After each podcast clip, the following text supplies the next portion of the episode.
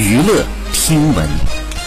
关注娱乐资讯，这里是春娱乐。近日，脱口秀演员杨笠在脱口秀表演当中，内容疑似被人举报，原因是演出内容涉嫌性别歧视，引发了网友的热议。随后，姚晨、黄奕纷纷发文力挺杨笠。姚晨说道：“每当这样一份冒犯被慢慢接受，我们的世界也就多了一份关于生命、人性的可能。”黄奕也发文称：“段子是段子，态度是态度。我想等有一天，我们不再讨论男女，才是真正的平等。”吴镇宇也发文疑似力挺杨笠，他说：“要一个人有幽默感很难，要一个人去欣赏幽默感更难。事关有人对号入座，就会把段子变成刀子往自己的身上狂扎，然后一身血汗被人伤害了。”好，以上就是本期内容，喜欢请多多关注，持续为您发布最新娱乐资讯。